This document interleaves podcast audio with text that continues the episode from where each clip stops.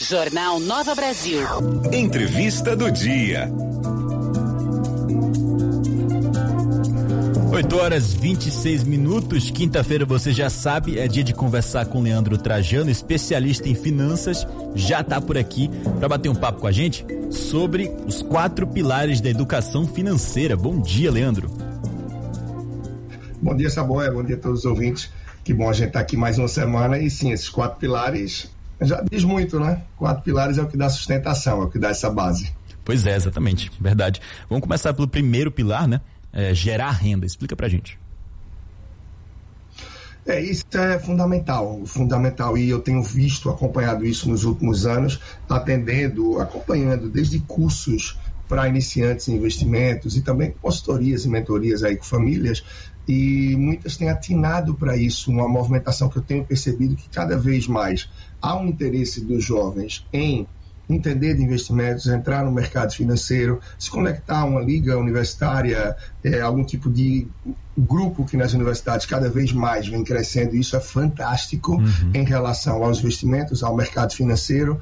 Mas é, não basta entender de investimentos, não basta a gente se conectar a isso, a gente precisa fortalecer essa base de planejamento, de educação financeira. E o ponto de partida para quem quer investir é ter o insumo, é ter o recurso, é ter o dinheiro para investir. Sim. E para isso, claro, é preciso gerar renda, é preciso trabalhar, é preciso conquistar no dia a dia para que se possa evoluir. Então, gerar renda é o que movimenta tudo para que a gente possa dar sequência aos demais pilares e a busca por uma saúde financeira equilibrada, para que no dia a dia a gente possa buscar e realizar os nossos sonhos, os nossos objetivos. Legal, esse é o primeiro pilar, né? O segundo é o gastar bem. Como é que funciona isso? É, gastar bem eu costumo até brincar. É, não é gastar bem muito, né? Não basta gastar bem muito, é gastar bem, é gastar de forma inteligente, é gastar de forma consciente. Uhum. A gente tem aí é, um mercado né, que cada vez é, participa, apela e chega mais junto da gente, através da telinha do celular que está na mão, de uma forma muito segmentada. E se a gente não tiver uma consciência no gasto, não tem renda gerada que venha cobrir esse gasto.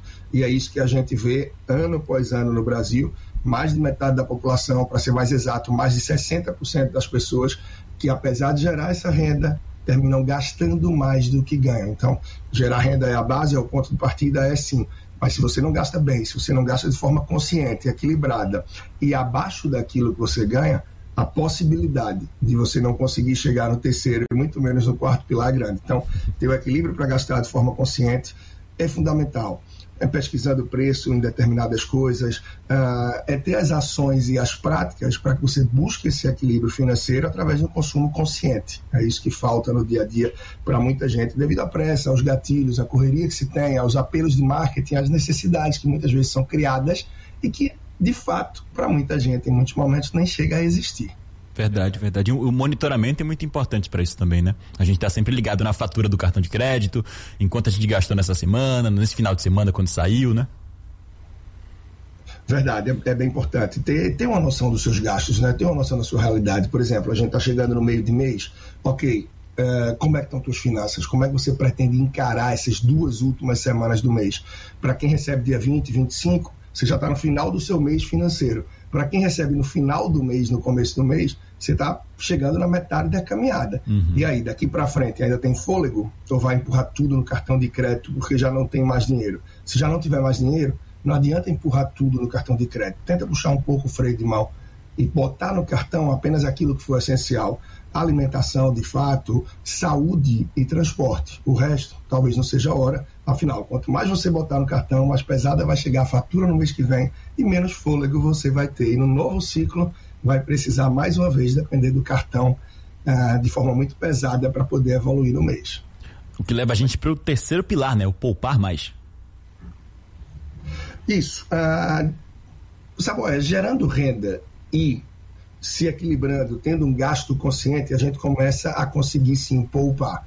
E poupar talvez não seja suficiente. O ideal é que a gente busque mais espaço, mais oportunidades para que possa de fato poupar mais.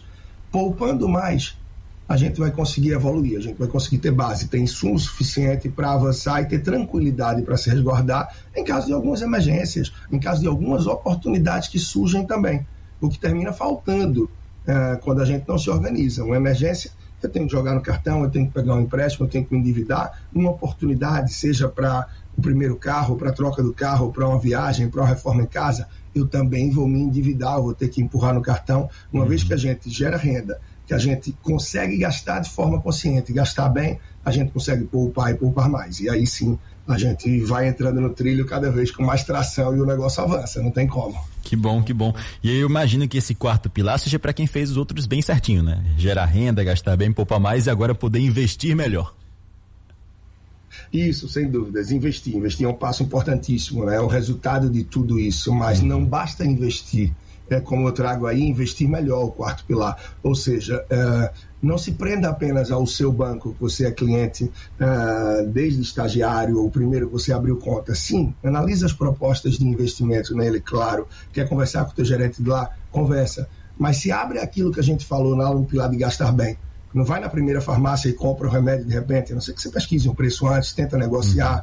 vai fazer uma viagem, não vai comprar passagem aérea na primeira companhia sem pesquisar. Da mesma forma, você não vai investir aquilo que é fruto da renda que você gerou, Sim. da consciência no teu consumo e do esforço de poupar para investir da primeira forma que aparece. Procura sim ouvir o banco que você está, mas procura entender como funcionam corretoras, as cooperativas de crédito, os bancos de investimentos, para que aí sim você possa ver que players existem no mercado, quais são as instituições que existem, para você ver como se sente melhor atendido, mais seguro, com as oportunidades que vão te fazer uma estratégia e uma proteção melhor para que você continue traçando aí um caminho é, promissor pensando no longo prazo. Então, investir melhor é você desapegar de apenas investir e acreditar que o melhor está sendo feito, uhum. porque você já tem alguém olhando para o seu dinheiro. Afinal, o interessado é você, então precisa mergulhar de alguma forma e estar próximo também, né? Exato. E não simplesmente terceirizar, ou muito menos acreditar que ah, é porque eu sou conservador e por isso eu deixo tudo na poupança. Normalmente quem deixa tudo na poupança não é porque é conservador,